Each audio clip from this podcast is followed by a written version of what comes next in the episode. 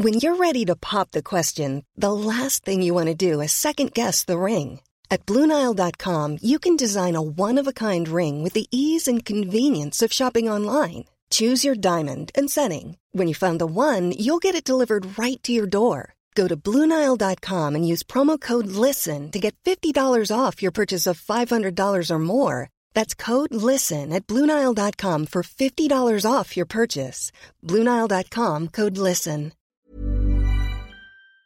Ce week-end, Vladimir Poutine a fait face à une rébellion armée inédite contre son pouvoir. Et après des heures de tension et des troupes à quelques centaines de kilomètres de Moscou, l'opération a été annulée. Alors aujourd'hui, évidemment, on va revenir sur cette journée de samedi assez euh, historique et analyser aussi ce qui pourrait désormais se passer alors que Vladimir Poutine semble plus fragilisé que jamais. Salut, c'est Hugo, j'espère que vous allez bien, que vous avez passé aussi un bon week-end. Avec cette chaleur aussi, vous l'avez peut-être ressenti qui commence à s'installer. On est parti ensemble avec le sujet à la une des actualités du jour. Alors, au cœur de cette rébellion qui a animé euh, le week-end, il y a cet homme, Evgeny Prigogine, 62 ans, leader du groupe militaire Wagner, un groupe de plus de 25 000 hommes, un groupe privé mais tout de même très proche jusqu'ici euh, du pouvoir russe. C'est un groupe qui a été euh, cofondé notamment par Dmitri Utkin, ouvertement néo-nazi. Et aujourd'hui, il est composé notamment d'anciens détenus de prison ou alors de vétérans de l'armée russe qui ont souhaité continuer à combattre au sein de ce groupe paramilitaire. Wagner est donc présent en Afrique, on en a beaucoup parlé dans les actualités du jour, mais il était aussi euh, présent sur le front, aux côtés euh, de l'armée russe contre l'Ukraine. Alors, entre vendredi et samedi, et après en réalité euh, des mois de tension entre Wagner et le gouvernement russe, Evgeny Prigogine s'est retourné donc contre le pouvoir russe. Il s'est retourné plus précisément contre le commandement militaire russe et le ministre de la Défense russe, un certain Choigu avec qui Prigogine est visiblement en désaccord avec la stratégie de l'armée russe en Ukraine. Avec son groupe paramilitaire, Prigogine a donc pris le contrôle samedi de la ville de Rostov en Russie. C'est une ville de plus d'un million d'habitants, absolument stratégique militairement pour l'armée russe. Et puis, après avoir pris cette ville, visiblement sans trop de difficultés, il a lancé ses troupes vers la capitale russe, Moscou, se disant prêt à mourir avec ses 25 000 hommes pour, je cite, libérer le peuple russe. De son côté, le président russe Vladimir Poutine avait euh, réagi samedi dans la journée dans une vidéo. Il avait euh, dénoncé un coup de poignard dans le dos pour le peuple russe et promettait, je cite, de punir les traîtres. Et alors que eh bien, ces troupes de Wagner se dirigeaient vers Moscou euh, samedi après-midi, sans trop d'ailleurs d'opposition en face à l'époque, ce qui avait pas mal étonné, eh bien, Evgeny Prigogine a finalement fait marche arrière samedi soir. Alors comment expliquer un tel retournement de situation alors que les troupes de Wagner progressait extrêmement vite vers Moscou, qui avait réussi donc à prendre la ville de Rostov dans le sud de la Russie sans trop de problèmes jusqu'ici? Eh bien, dans la soirée samedi, on a appris que Prigogine était parvenu à un accord, un accord négocié par la Biélorussie, pays allié donc à la Russie, négocié plus précisément par le président de la Biélorussie, Loukachenko, un accord dont les termes sont encore assez peu précis à l'heure actuelle et qui interroge d'ailleurs beaucoup. Ce qu'on sait simplement pour le moment, c'est que les membres de Wagner qui ont mené cette rébellion, en théorie, ne seront pas poursuivis. Et par ailleurs, Prigogine ne sera pas poursuivi non plus Là aussi, en théorie, il doit se rendre en Biélorussie, mais là aussi,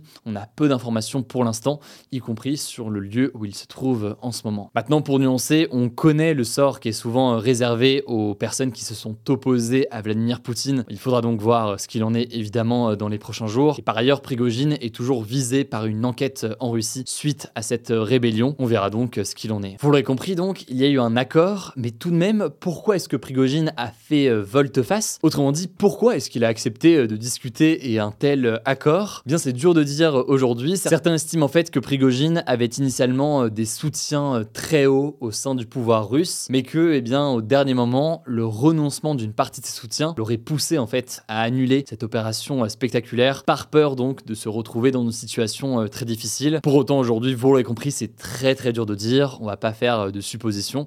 On va surtout attendre de voir ce qu'il en est dans les prochains jours et des éventuels éléments qui peuvent sortir. En tout cas, Evgeny Prigogine Est sorti de son silence ce lundi et dans un message audio de près de 11 minutes, il a expliqué que l'objectif selon lui n'était pas de renverser le pouvoir russe ou Vladimir Poutine, mais d'empêcher la destruction du groupe Wagner, un groupe qui devait cesser d'exister euh, le 1er juillet, toujours euh, selon lui. Bon, évidemment, tout cela est à prendre avec beaucoup de pincettes euh, aujourd'hui, mais ça rejoint tout de même quelque chose d'important. Je vous le disais dans ses discours, Prigogine ciblait surtout le ministre de la Défense russe Shoigu et pas directement Vladimir Poutine. C'est ce qui fait que selon certains, eh bien une destitution et un départ de Vladimir Poutine n'auraient jamais été l'objectif de Prigogine, mais encore une fois, ça reste assez flou aujourd'hui. Alors maintenant, quel va être l'impact pour Vladimir Poutine? Dur de dire là aussi, mais c'est assez évident que cet épisode a fragilisé euh, le président russe. On a quand même vu ce week-end un groupe paramilitaire russe prendre une ville à plus d'un million d'habitants en Russie et avancer ensuite à vitesse euh, assez rapide vers Moscou. Et le tout d'ailleurs sans rencontrer de réelle opposition selon euh, les vidéos qui ont circulé.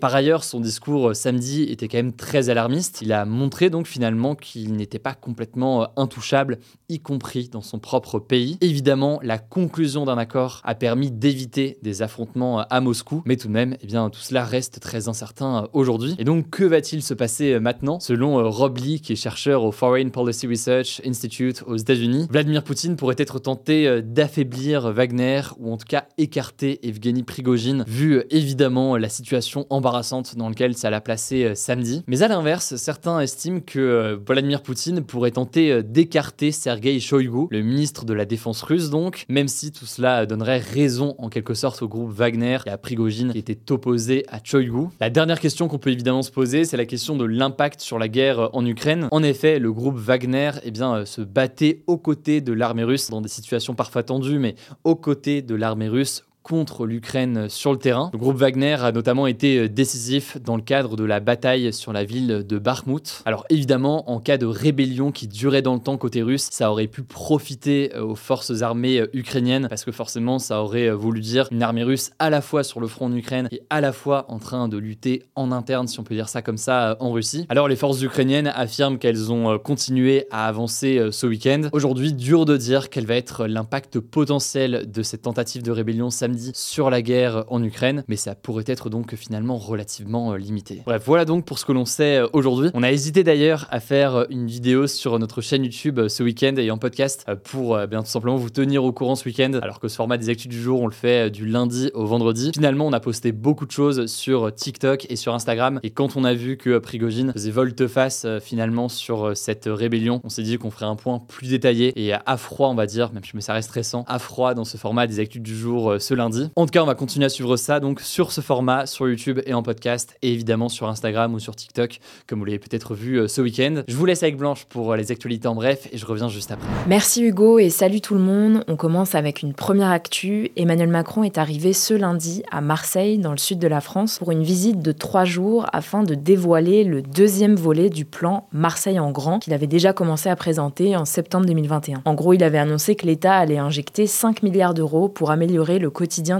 L'objectif de cette visite, c'est donc de faire le point sur ce qui a été mis en place en deux ans. Et selon le gouvernement, 90% des projets prévus auraient été engagés, avec notamment un renforcement des effectifs de police et une rénovation des écoles. Il faut savoir que cette visite se fait dans un contexte particulier. En effet, 23 personnes ont été tuées dans des fusillades depuis le début de l'année à Marseille. Dans un communiqué, les syndicats se sont opposés à ce plan Marseille en grand, qui selon eux risque de rendre la ville encore plus inégalitaire en repoussant les classes populaires en dehors du centre-ville par exemple. Deuxième info, la première ministre Elisabeth Borne fera le point sur plusieurs réformes dans les 15 premiers jours de juillet. C'est ce qu'a annoncé Emmanuel Macron dans un entretien accordé au journal La Provence ce lundi. En fait, le président lui avait donné 100 jours après la réforme des retraites pour relancer d'autres réformes. Pendant ce point, elle devra notamment expliquer les avancées du gouvernement sur le projet de loi sur l'immigration, qui est déjà très critiqué, et sur ce qui est prévu aussi en matière d'écologie. Troisième info, toujours dans le même entretien pour le journal La Provence, Emmanuel Macron a annoncé que les amendes pour consommation ou possession de cannabis pourront être réglées directement par carte ou en liquide auprès des agents qui seront équipés de 5000 terminaux de paiement d'ici la fin de l'été. Le but, c'est d'éviter les impayés puisqu'aujourd'hui, seuls 35% de ces amendes seraient réglées puisqu'il faut les payer par télépaiement entre 45 et 60 jours après l'événement. Cependant, le syndicat de police unité SGP Police Force Ouvrière a estimé que cette nouvelle procédure n'était pas une bonne idée et qu'elle risquait d'être compliquée à mettre en place par les policiers. Quatrième actu, on va revenir revenir sur l'opération Wambushu, cette opération controversée qui a pour but de lutter contre l'immigration illégale et la criminalité à Mayotte, un département français d'outre-mer situé dans l'océan Indien. Eh bien, le ministre de l'Intérieur, Gérald Darmanin, qui avait lancé l'opération il y a deux mois, s'est rendu ce week-end à Mayotte et il a annoncé le prolongement de l'opération jusqu'à fin 2023. Depuis le début de l'année, 275 bidonvilles ont été détruits, soit beaucoup moins que prévu. Le ministre a donc assuré que 1250 logements insalubres seraient détruits d'ici la fin de l'année et ils devraient être remplacés par des logements sociaux. Cinquième actu rapidement, le footballeur français Benjamin Mendy va être rejugé pour viol et tentative de viol à partir de ce lundi devant la justice britannique. En fait, en janvier, il avait été jugé non coupable de six viols et d'une agression sexuelle, mais les juges n'avaient pas réussi à trancher deux autres accusations, dont une pour viol et une pour tentative de viol. Ces accusations vont donc être réexaminées et tranchées pendant les trois prochaines semaines. Les résultats de ce nouveau procès devraient être déterminants pour la suite de la carrière de Benjamin Mendy, qui est à l'arrêt complet depuis près de deux ans. Sixième actu, plus de la moitié des Français ont souffert de la chaleur dans leur logement pendant au moins 24 heures en 2022, selon la dernière étude de la Fondation Abbé Pierre. En fait, plus de 5 millions de logements en France sont ce qu'on appelle des passoires thermiques, c'est-à-dire des habitations qui consomment énormément d'énergie pour se chauffer en hiver ou au contraire pour se refroidir en été. selon la Fondation Abbé Pierre, cette précarité énergétique serait une nouvelle forme de mal logement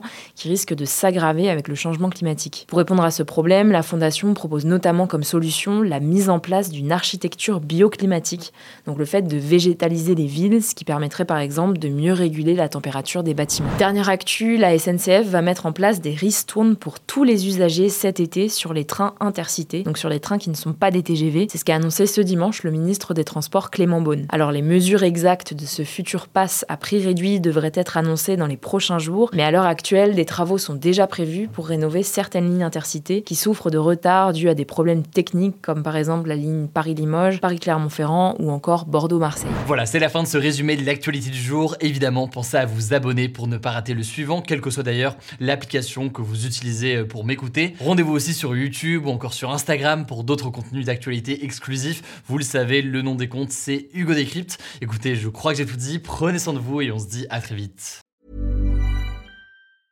Mom deserves the best, and there's no better place to shop for Mother's Day than Whole Foods Market. They're your destination for unbeatable savings, from premium gifts to show-stopping flowers and irresistible desserts. Start by saving 33% with Prime on all body care and candles. Then get a 15-stem bunch of tulips for just $9.99 each with Prime. Round out Mom's menu with festive rosé, irresistible berry chantilly cake, and more special treats. Come celebrate Mother's Day at Whole Foods Market.